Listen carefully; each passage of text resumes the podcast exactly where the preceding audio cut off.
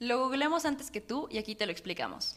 Un espacio donde analizamos las noticias paso a paso para que estés al día. Dejemos atrás lo aburrido de la información e involucrémonos más. Somos Diana Meneses y Karina Caballero, estudiantes de Derecho, Relaciones Internacionales y Ciencia Política, y exponemos el mundo como, no se había hecho antes.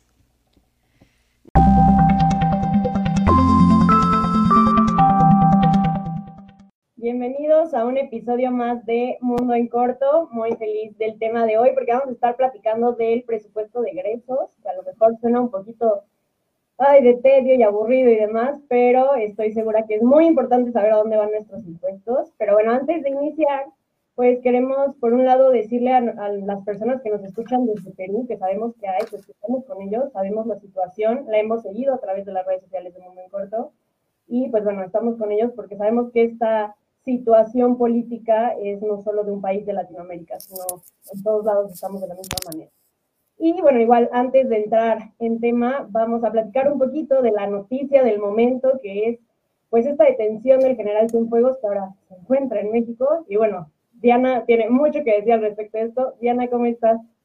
Hola, Cari, muy bien, muchas gracias. Y igualmente toda nuestra solidaridad con Perú y pues todo, siempre, siempre el apoyo con la región latinoamericana. Creo que es algo que nos llama muchísimo y pues aquí estamos para lo que fuese necesario. Eh, hablar del general sin fuegos es el temazo y, traigo yo opiniones quizá un poquito muy, muy duras en contraparte a las más populares ahorita.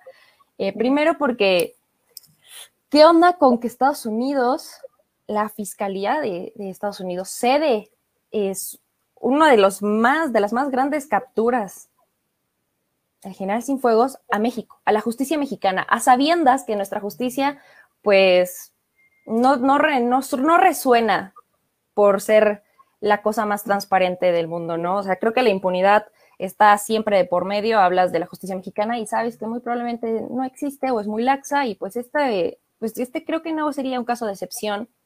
Sin embargo, tenemos que considerar muchísimas cosas. Eh, y esta mente macabra que te, o sea, de verdad te empiezas con unas críticas y dices, ¿y si por eso no lo felicitó a AMLO a Biden? Y si de repente lo único que quería es que era, soltaran al general sin fuego. Y es que no hay pruebas, pero tampoco hay tantas dudas. Y de repente por ahí hay otros comentarios, que es que fue el ejército que le exigió al presidente que regresaran al general sin fuegos. Y en mi muy humilde opinión, con todo lo que implica decir humilde opinión, realmente no creo que sea posible que el ejército se pare y le diga al presidente, a mí me regresas el general sin fuegos. Después de todo el escandalazo que se armó, no, preocupaciones hay muchísimas más. Pero, ok, tenemos muchísimas posturas, que fue el ejército, que pues AMLO dobló las manitas. Por la que yo voy es que fue un asunto que se tenía que resolver desde las relaciones diplomáticas. La manera en que aprendieron al general sin fuegos fue todo menos a través de las formas que tendrían que tener en una relación bilateral cordial que se supone que sí tenemos con Estados Unidos. Fue un atropello. Y como tal, el canciller Marcelo Ebrard y el gobierno de México reaccionaron. Era justo que sí nos hubieran avisado, por lo menos, vamos por tu exsecretario de, de la defensa, por lo menos. No pasó. Tampoco es algo fácil. Hablamos de la DEA, la DEA que se dedica a hacer todo este rebusque de antecedentes y pruebas que incriminan a las personas que dicen, ok, no lo estoy diciendo yo, lo dice tal, tal, tal, tal, tal, y aquí está todo, todo lo que necesitas para darte cuenta que sí le falló a la ley. Entonces, la verdad sí está para pensar qué va a suceder. Ya llegó a México, ya, ya según él, ya dejó hasta su número para lo que se preste, ya veremos unas carpetas abiertas, esperemos que no, no carpetazos, pero seguimos muy expectantes la verdad, mi opinión es bien dura en, este sentido porque yo no creo que haya sido una cuestión de mera militarización, presión hacia el Ejecutivo. Hablaríamos de un asunto muchísimo más preocupante y créanme que sería las primeras personas en reconocer aguas. No creo que estemos en eso. Creo que estamos más en un escenario de relaciones diplomáticas que están tensas, que pasaron por un proceso electoral en Estados Unidos y habrá que ver cómo se resuelve todo esto y pues para no seguirle dando cuerda al asunto porque me sigo, vámonos con lo del presupuesto de egresos porque es un tema, aunque diga Karina que está medio tedioso el asunto, yo ando bien emocionada, la verdad. Sí, pues definitivo, solo para cerrar el tema, pues les invitamos a que sigan todas las redes sociales de Mundo en Corto porque el análisis de Diana a mí me impresiona respecto a este tema, porque como dices, va mucho de la parte de la diplomacia y demás, y bueno, pues tú eres la crack en el tema. Entonces, vamos a ver en qué acaba la novela del General Cienfuegos. Ojalá que acabe de la mejor manera. Y bueno, ya hablando del presupuesto de egresos, vamos a platicar un poquito sobre el paquete económico para 2021 que, bueno, yo digo que es tedioso porque es algo como muy de economistas en su mayoría, y bueno, echarte realmente este presupuesto de egresos pues no es cualquiera, ¿no? O sea, los números. Uh, que los economistas. Ándale, Karina. Vamos a platicar de la importancia de que los que no sabemos de números, pues estemos enterados de, de cómo se va a distribuir el recurso público para el próximo año, ¿no? Y bueno, primero me gustaría hablar del paquete económico para darles así una breve definición. Es un conjunto de proyectos legislativos que se presenta cada año fiscal, o sea, cada año. Lo presenta el Ejecutivo Federal y la presenta, bueno, a través, obviamente, de la Secretaría de Hacienda y Crédito Público en materia, pues, de política hacendaria, ingresos y gastos. Prácticamente es la planeación de cómo se van a destinar los recursos públicos para el próximo año y tomemos en cuenta que, pues, estos recursos públicos vienen de varias fuentes, que puede ser derechos, aprovechamientos e impuestos. O sea, básicamente lo que pagamos de agua, de multas, y bueno, los impuestos ya sea aquellos que sí están dos de alta o simplemente al comprar un producto, pues el IVA que ya viene incluido. Entonces, definitivamente es importantísimo que sepamos en qué se va a destinar al final es nuestro dinero y pues obviamente la, la idea, la teoría, el plano perfecto sería que se destinara para el bien de todos. Ahorita vamos a hablar si sí o si no. Pero me gustaría mencionar que bueno, este paquete económico se conforma de tres principales proyectos. El primero es los criterios generales de política económica, que es muy poco conocido, pero prácticamente es como este mapeo de cómo está la situación económica internacional y nacional. Que bueno, pues ahorita hablaremos de eso, pero obviamente en este momento en el que la crisis económica y la crisis de salud es algo mundial que no tiene para cuándo acabar, pues el mapa se ve un poco desalentador, pero pues es necesario, ¿no? Porque de esta manera se estiman los egresos y se estiman también los ingresos que va a haber para el siguiente año. Después, el segundo documento que lo conforma es la ley de ingresos, que pues prácticamente son los puentes de entradas económicas, ¿no? O sea, ok, ¿de dónde vamos a recibir dinero? Vamos a hablar ahorita también sobre el tema del petróleo, porque pues sigue siendo como este gran eh, guardaditos, y así le podemos decir, de donde el gobierno se agarra y dice, bueno, de aquí podemos vender o de aquí podemos generar ingresos que, híjole, yo, yo ahí tengo mis reservas, pero ahorita platicaremos de eso. Y finalmente el presupuesto de egresos, que es, como les decía, en qué se va a gastar. O sea, tenemos, vamos a pronosticar que vamos a tener tanta cantidad de dinero para el próximo año y se va a destinar en los siguientes rubros. Entonces, pues bueno, prácticamente con eso les explico más o menos qué es el paquete económico para 2021 y ahora sí vamos a hablar del presupuesto de egresos pues para el próximo año. ¿Cómo lo ves, Diana? Cuéntanos. Pues yo primero traigo aquí mis 3.000 hojas de apuntes porque, a ver, está grandísimo, muy buena introducción a lo que es el paquete económico, pero yo voy a puntualizar específicamente en lo que es el presupuesto de egresos porque importa muchísimo entender cómo se construye para saber entonces de qué manera se decide cómo se va a gastar, ¿no? No me voy a meter en temas de fechas, leyes y demás, porque para eso tenemos a Karina que nos va a explicar de manera increíble, porque existe, existe un argumento que nos dice que hay fechas, o sea, no deciden, ah, hoy se me antojó decidir cómo se va a gastar el dinero, no, tengo entendido que hay fechas. Tienden a rebasarlas por desacuerdos, tienden a rebasarlas, pero la ley dice una cosa. Primero, este presupuesto de egresos eh, de la federación, más conocido como quizá no nuestra, nuestro tan amigo PEF, eh, explica cómo se va a distribuir el dinero en el país. Es una guía que define de qué manera se reparte el dinero en cuanto a salud, seguridad, educación, programas sociales, infraestructura, etcétera. Y define prioridades. O sea, una vez que ves cómo se va a gastar y a qué le están dando más dinero, entonces te das cuenta cuáles son los intereses de este gobierno y de la agenda de gobierno. Y pues sobre todo en estos momentos de 4T, ¿cuáles son? ¿Cuáles son? Y esto nos va a decir muchísimo. Y lo que debería ser es un mecanismo de mejor administración posible, porque, a ver, es finito. No hay recursos infinitos que podemos jalar de todos lados. No, hay cierto presupuesto, vaya la redundancia, y entonces hay que decidir cómo se va a ir bajando a qué cosa. Porque para empezar, vámonos despacito. Eh, los recursos, como ya decía Karina, se obtienen de diferentes aspectos, como sí, la venta de petróleo, como las tarifas y aranceles, como los pagos de bienes y servicios, pero también de nuestro bolsillo, llámese impuestos. Y hasta el año pasado, por ejemplo, de cada 10 pesos, 6 venían del bolsillo de los mexicanos. Entonces, sí nos debería interesar y muchísimo, porque cuando hablamos, por ejemplo, de la despenalización del aborto, no falta el comentario que dice, yo no quiero que utilicen mi dinero para eso. Bueno, pues si no quieres que lo utilicen para eso, déjame te cuento en qué sí lo van a utilizar y a ver si estás tan de acuerdo. De verdad. ¿Y cómo se reparte? Esto de cómo se reparte es bien interesante porque se va al Congreso de la Unión, se va al Poder Judicial, se va a la Secretaría de Estado, se va a empresas públicas, a institutos autónomos como el IMSS, como el INE, como la UNAM, como el Banco de México, se va a los estados de la República y un dramón. Uh, este año se armó. No voy a meter en temas de federalismo, pero como muchos deberíamos saber, si no, pues pequeño énfasis cultural.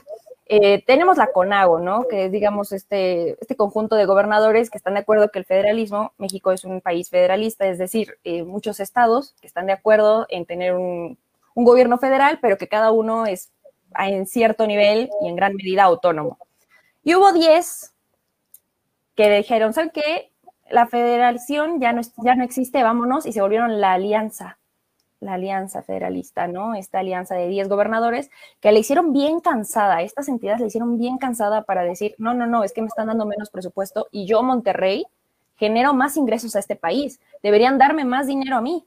Y así se armó, porque sí, a la Ciudad de México parece que le dan más dinero cuando al parecer, aunque sea capital, no genera tanto. Y ahí hay todo un conflicto que me podría seguir de largo, pero pues este no es el tema de hoy. Los pasos para, para definir este presupuesto de egresos es primero, son siete. Se recauda, se calcula y en este cálculo ya estaba lo que Kai nos platicaba, cada organismo en sí va diciendo, oye, necesito esto, necesito un refri, y entonces ya después el gobierno hace como un diagnóstico de decir cuántos, cuántos refris se necesitan en el país, a ver qué tan cierto es que se necesitan refris, ¿no? Y una vez que se hace el cálculo, se entrega, se discute y pues ya se aprueba, se gasta, se evalúa y se rinden cuentas. Y este paso lo vamos a hablar al final porque es bien importante. Esta rendición de cuentas es clave y sí podemos ser parte. Y es nuestra chamba también echarle ojito a cómo se gasta nuestro dinero. En, en poquitísimas palabras, y para rápido, pues yo me acuerdo muchísimo del escandalazo del año pasado, en 2019, cuando literalmente se tardaron hasta tres días después de la fecha límite para aprobar el presupuesto, porque ni siquiera lo pudieron hacer en la sede. O sea, se tuvieron que ir a una sede alterna porque tenían a los manifestantes encima. No, se armó un dramón. Las discusiones que se hicieron en pleno, que no, que es un presupuesto de cuarta, que es que no, que hay intereses, que quieren moches. Eh, un dramón. Ya la política de México. Y se pone bien bueno el tema. Se pone bien bueno el tema porque aquí se decide. Eh, hacia dónde se va el dinero, llámese también en administraciones anteriores, yo siento que en esta sigue sucediendo, por dónde se va a robar más. Entonces, un tema bien interesante, pero yo lo que quiero saber también es qué sustenta que se haga todo este tramiterio y cómo se hace, ¿no, Cari?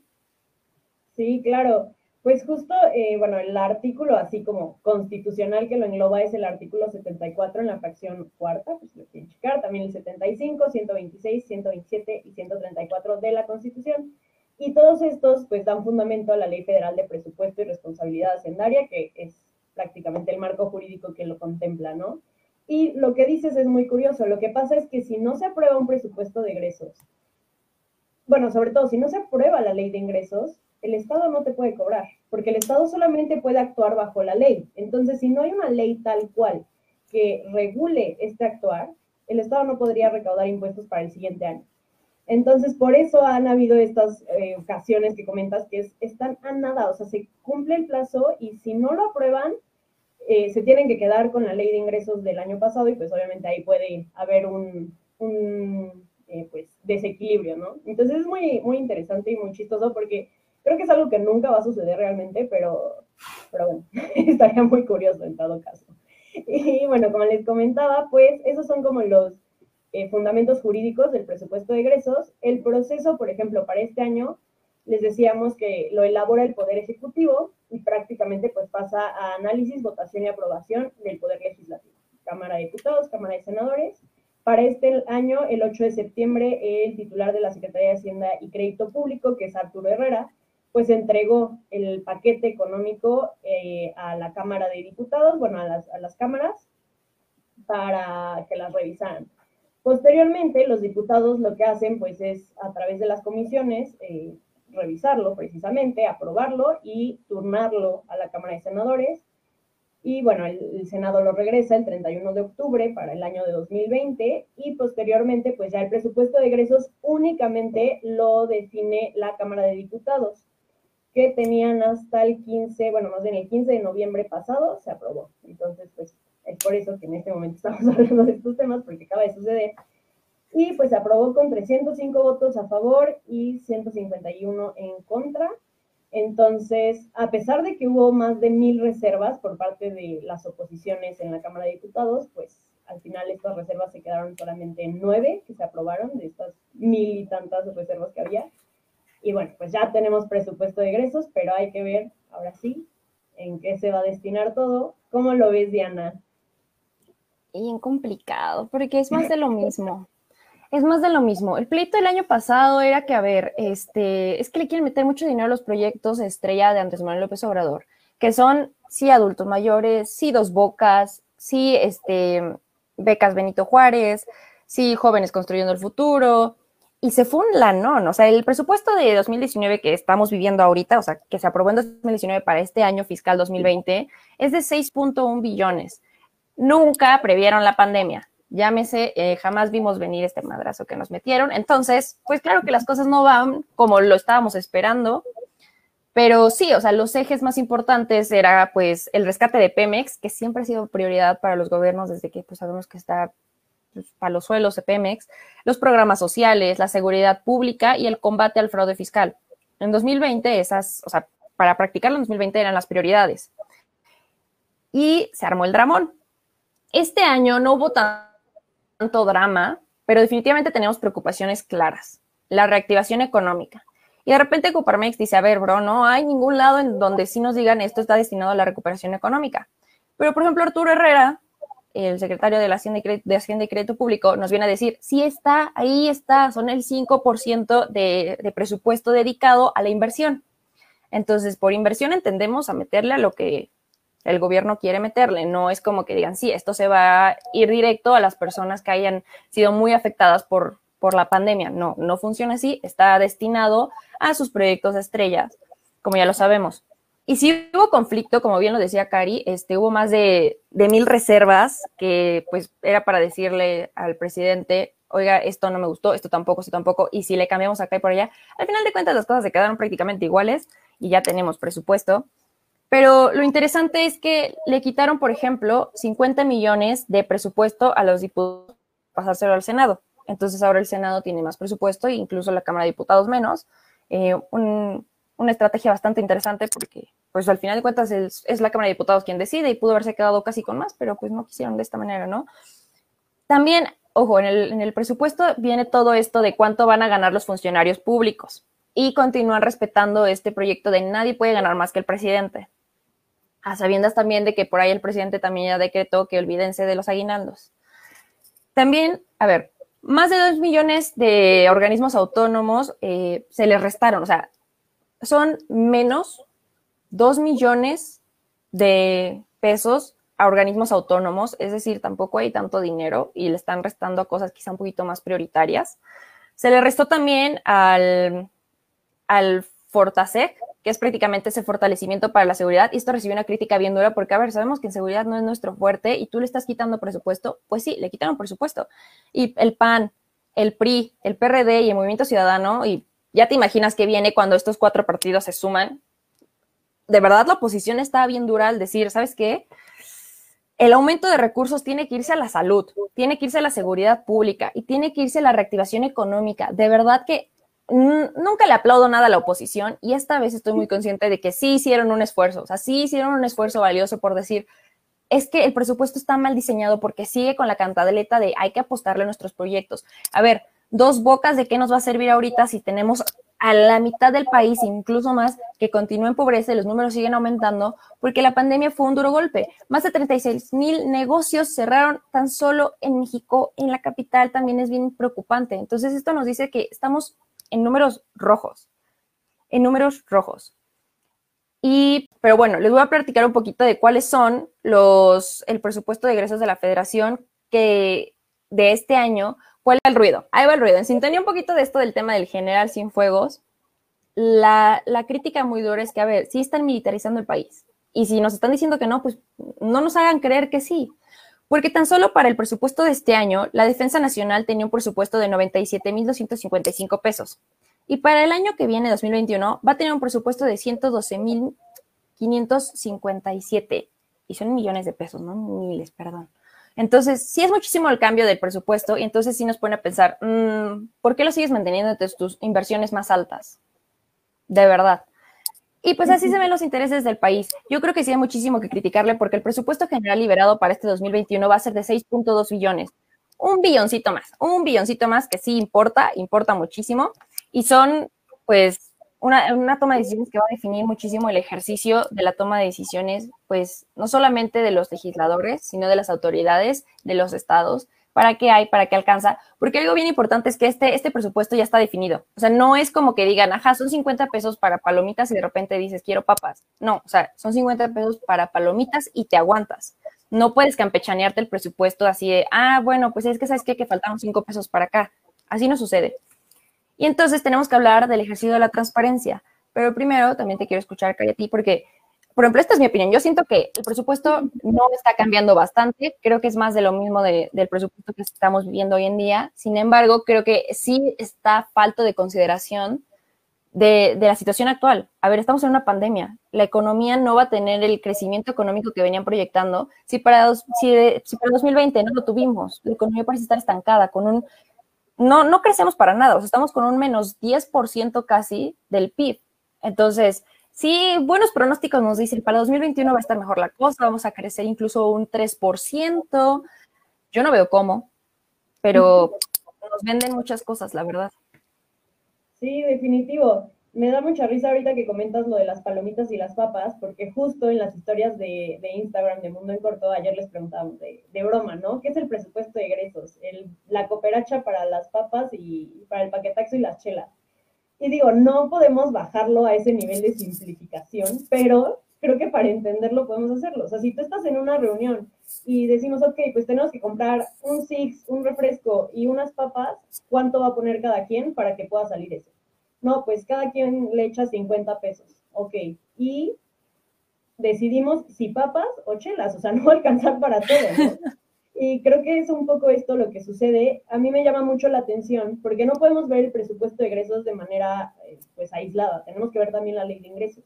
Y prácticamente no hay, ley no hay un aumento en la ley de ingresos. O sea, de hecho, bajó un poquito respecto al del año pasado. Entonces es como, ok, ya nos dijiste en qué vas a gastar y todo va a salir perfecto y todo increíble, pero ¿de dónde vas a recaudar? Tomando en cuenta que, digo, yo sé que a todos nos choca pagar impuestos, pero justo es eso, o sea, el mexicano no tiene una una cultura de, del pago de impuestos porque no lo ve reflejado en cosas que de verdad le funcionen. Hay mucho esta comparación de, ah, es que en Canadá tal cosa y en Estados, tal, Estados Unidos la otra cosa y etcétera, ¿no? Respecto a los servicios públicos. Y siempre, eh, bueno, por lo menos a mí en la carrera era como la respuesta de sí, la diferencia es que allá sí pagan sus impuestos y que sí se destinan a esas situaciones que la gente pues necesita y quiere. En este caso, no le estoy tirando tal cual a los programas pues, de Andrés Manuel López Obrador, que sí tienen muchísimo que criticarle. No estoy diciendo como, ay, no, la gente eh, pues pobre, la gente con discapacidades no lo necesita, no, para nada, por supuesto que sí, pero la riqueza, desde mi punto de vista, no solamente se tiene que cambiar de manos, se tiene que transformar, tiene que crecer el dinero. No somos economistas ni, ni Diana ni yo, pero bueno, algo hemos visto en nuestras clases y sabemos que el hecho de, tener 10 pesos y quitárselos a tu mamá para dárselos a tu hermanito, no va a hacer que tu hermanito en un futuro genere ingresos. O sea, tienes que hacer toda una política pública, muchas políticas públicas, para que entonces sí pueda generar su propio ingreso. Pero bueno, ahorita no nos vamos a meter a leyes de economía, solo es como mi comentario al respecto. Eh, pues sí, definitivamente creo que le sigue apostando al petróleo, que creo que es momento de empezar a cambiar sigue esta política fiscal que desde mi punto de vista no es óptima ni para los empresarios, ni para los inversionistas extranjeros, ni para nosotros eh, pues, como mexicanos, ciudadanos, clase media, tampoco creo que sea la mejor política fiscal. Creo que hay muchas otras reformas que se tienen que hacer más allá de decir, bueno, le bajo acá y le subo en, en temas de salud, por ejemplo, que sí es necesario, pero insisto, tiene que ser algo integral. Y justo creo que con eso acabo mi comentario. Le hago mucho la crítica que al final las personas que deciden estos temas no son personas, si habrá uno que otro, pero en su mayoría no son personas dedicadas a la economía, no son personas que puedan hacer un análisis eh, pues fuerte. Si nosotras que medio estudiamos algo de eso en las carreras, pues aún así es como, híjole, claro que hay muchas cosas que desde el punto de vista de un economista, de un econo, este, pues de, algo, de la parte de, económica, las dejamos fuera. Ahora imagínate los diputados que no tienen nada de preparación en estos temas. No, no es por desmeritarlos, pero simplemente pues, si no tienes esa formación, llega a ser muy complicado tomar en cuenta. Entonces, eh, dicen que son no lejos, pero, pero bueno, entonces creo que eso es importante. Es necesario ver en qué se está destinando nuestro dinero definitivamente. Y como dices, hay que tener muy, muy en cuenta, digo, no quiere decir que nos vamos a poner a leer todo el presupuesto de egresos, porque son ciento y tanto páginas, pero definitivamente... Está larguísimo, sí. Checar como en qué cosas es donde se va a destinar y checar que realmente se destina. Como dices, esto de la transparencia es importantísimo la rendición de cuentas es un tema que a veces parece muy utópico, pero que es muy necesario. Y recordemos que nosotros como ciudadanos tenemos todo el derecho de pedir información a través de las plataformas, ya puede ser a través de Internet, el, el INAI, el IPAI, que claro que tardan años en darte una respuesta, pero la hay. Entonces tú puedes preguntar como, oye, eh, ¿en qué programas se está destinando tanto? Mándame evidencia de tal cosa. O sea, se puede hacer de esa manera y como regla general deberían brindarnos esta información. Entonces también es la invitación a que tengamos eh, pues esta iniciativa de buscar en dónde se está destinando todo y de checar que verdaderamente se esté destinando, porque en caso de que así no sea, pues entonces tenemos que tomar cartas en el asunto. Sí, justamente. Para cerrar, nos vamos a ir a lo que es la rendición de cuentas y, y transparencia, porque el gobierno cada tres meses le dice al Congreso, mira, así vamos, así va la cosa y al final del año fiscal le dice, así estuvo la cosa, y eso es la cuenta pública.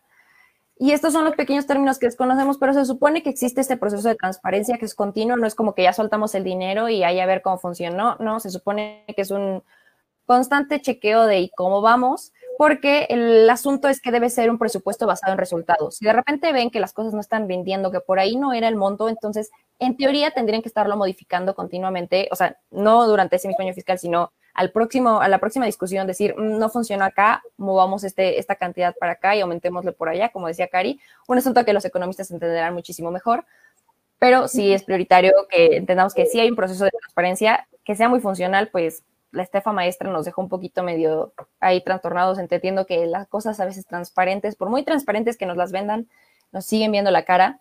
Y para transparencia, Cari ya nos mencionaba el gran rol de la IFAI, por ejemplo, pero el gobierno tiene, cada, cada instancia, por ejemplo, tiene su, pequeña, su pequeño organismo que se encarga de, demostrar esta transparencia y de, seguir el dinero, no solamente seguir y rastrearlo, sino también, pues prácticamente decir cómo vamos en gastos, ¿no? Llevar las cuentas. La del gobierno es la Secretaría de la Función Pública, la del Congreso es la Auditoría Superior de la Federación y prácticamente en cada estado, cada Congreso tiene su propia auditoría y eh, la sociedad como tal tiene esta chamba bien importante a través del Instituto Federal de Acceso a la Información que ya nos mencionaba Karina. Entonces, claro que sí, yo repito la invitación, por favor, es una chamba bien importante. Cuando se descubrió la estafa maestra fue a través del IFE y fue a través también de las auditorías eh, locales, estatales y la federal. Periodistas que sí estuvieron al pie del cañón revisando dónde estaban los gastos. A ver, Secretaría ahora de Bienestar. Eh, entonces no era de Bienestar. ¿Cómo vamos? ¿Dónde está el dinero? ¿No? Secretaría de Educación Pública Pemex. ¿Qué pasa? Y se dieron cuenta que los fondos que se estaban desviando eran... No, no, no, de verdad es ofensivo, es ofensivo la cantidad de dinero que se nos robó y todos quedamos, o sea, peor que como payasos, porque de nuevo, así como nos indigna la manera en que se roban el dinero, también tendría que preocuparnos con la misma fuerza saber cómo se decide en qué se va a gastar. Y por eso lo mencionaba al principio. Sí es bien fácil decir, es que les vale y están gastando en lo que quieran, pero a ver, ¿ya te enteraste cómo lo deciden? Porque hay gente que sí está bien al frente del cañón y cuando se sienten bien vulneradas, están ahí afuera marchando y exigiendo que no pasen ese presupuesto y que lo modifiquen, porque las consecuencias sí se viven. sí se viven ahorita durante todo el año fiscal, se viven al que sigue y entonces tenemos una economía que no crece, que se estanca y hay muchísimo que tener en cuenta. Y pues nada, creo que aquí podemos cerrar el tema porque sí es muy amplio, pero sí es pues bastante emocionante. Ahí mi ñoña interna dijo, ah, mira, así funcionan las cosas. Sí, no, definitivo, eh, creo que corto, entonces es necesario mantenernos informados y pues aunque sea algo tedioso, tenemos muchas redes, afortunadamente, no solamente a través de Mundo en Corto, ya hay muchas, muchas plataformas donde simplifican todo esto y que es necesario que cada vez también sea más accesible la información a los ciudadanos porque, porque nos falta mucho, creo, eso, como sociedad, ¿no? El estar informados realmente de, de todo lo que sucede. Pero pues bueno, muchísimas gracias a todos los que se conectaron, a todos los que nos están escuchando a través del podcast. Em, pues nada, si les gustó, si algo aprendieron, les pedimos que nos ayuden a compartirlo para que pues más personas estemos informadas realmente de lo que están haciendo el gobierno con nuestro dinero. Muchas gracias por escucharnos, muchas gracias Diana. Nos vemos el próximo jueves. Como siempre. Un gusto. Bye.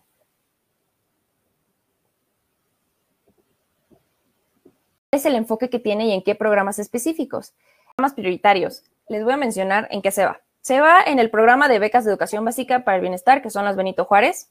Se va en la atención a la salud y medicamentos gratuitos para la población sin seguridad social laboral, porque ya vimos que pues, es prioridad el Bansefi para, para este gobierno. Eh, vigilancia epidemiológica, es decir, es un punto a favor porque pues, ya se dieron cuenta que sí se necesita. Jóvenes construyendo el futuro, pensión para el bienestar de las personas adultas mayores, lo mismo que el año pasado, y pensión para el bienestar de las personas con discapacidad permanente, así como también sembrando vidas. Estos son de los que más encabezan la lista.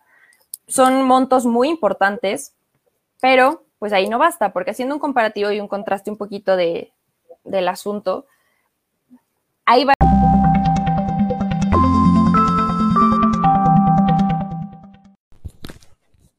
Gracias por escuchar este episodio de Mundo en Corto.